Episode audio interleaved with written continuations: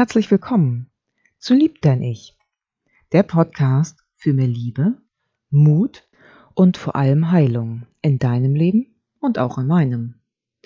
Mein Name ist Stefanie Liebig und ich möchte dich mit auf meine Reise nehmen. Sie beginnt im Sommer 2019, als ich mit der Diagnose Brustkrebs konfrontiert wurde. Damals war ich 29 und du kannst dir sicher vorstellen, plötzlich war alles anders. Alles funktionierte nicht mehr so, wie ich es vorher machen konnte. Es begann eine Zeit voller Chaos, Schmerz, Angst und Wut, die reinste Achterbahn der Gefühle. Eine neue Zeit war plötzlich angebrochen und hat mich sowas von auf den Kopf gestellt, dass ich allerdings rückblickend betrachtet jetzt diese Phase als den Neuanfang sehe, der mich hat wachsen lassen und mich zur Persönlichkeitsentwicklung geführt hat. Ein Weg zu mir selbst. Wie es ja auch bei so vielen bekannten Autoren zum Beispiel der Fall ist, erblühen wir alle erst so richtig, wenn uns etwas richtig aus der Bahn wirft. Und auch der Dalai Lama hat schon gesagt, die schwierigste Zeit in unserem Leben ist die beste Gelegenheit, innere Stärke zu entwickeln. Nun ja, ich bin nicht der Dalai Lama und auch noch nicht erleuchtet. Aber ich habe durch diese große Herausforderung gelernt, dass ich diejenige bin, die etwas ändern kann.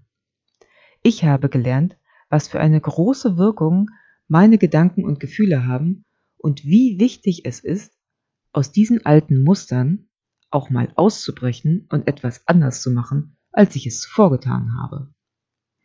Aus der Not heraus habe ich meine große Leidenschaft dafür entdeckt, einfach neue Dinge auszuprobieren und mich auch so weiterzuentwickeln.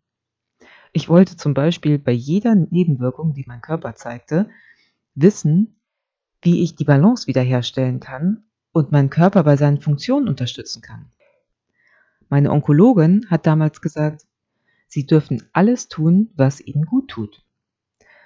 Ohne damals genau zu wissen, was das alles umfassen könnte, probierte ich mich nach und nach eigentlich auch ganz intuitiv, je natürlich auch, wie viel Energie ich zur Verfügung hatte.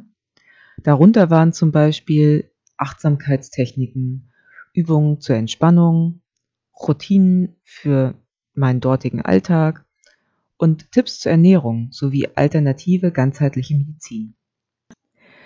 Ich habe mir auch Unterstützung bei Heilpraktikern gesucht, Bücher gelesen, vor allem viele Hörbücher und Podcasts gehört. Und daraus entstand eine lange Liste mit Denkanstößen, Techniken und neue Perspektiven, die ich eigentlich auch ganz gern schon vor der Diagnose gewusst hätte. Damals habe ich mich mit ein paar Mädels, die ich bei der Chemo kennengelernt hatte, ausgetauscht und natürlich haben wir uns auch unser Leid geklagt. Das gehört ja nun mal dazu. In der heutigen Zeit ist ja leider so ein Austausch, wie ich ihn damals noch hatte, eher zum Erliegen gekommen. Daraus ist dann eigentlich auch die Idee zu diesem Podcast entstanden. Es ist mir ein Herzenswunsch geworden, mein Wissen und meine Erfahrung zu teilen, so traurig und lustig sie manchmal auch sein werden. Und vor allem möchte ich dir Mut machen. Egal, wo du in deinem Leben gerade stehst. Du bist nicht allein. Ich denke, dass wir letztendlich alle die gleichen Themen vor uns haben. Manche in unterschiedlich stark ausgeprägten Formen. Natürlich sei an dieser Stelle gesagt, dass ich keine Heilpraktikerin bin. Zumindest noch nicht. Wer weiß, was da noch kommt. Aber mit meinen Geschichten und Gedanken möchte ich dir einfach Impulse und Tipps mit auf den Lebensweg geben.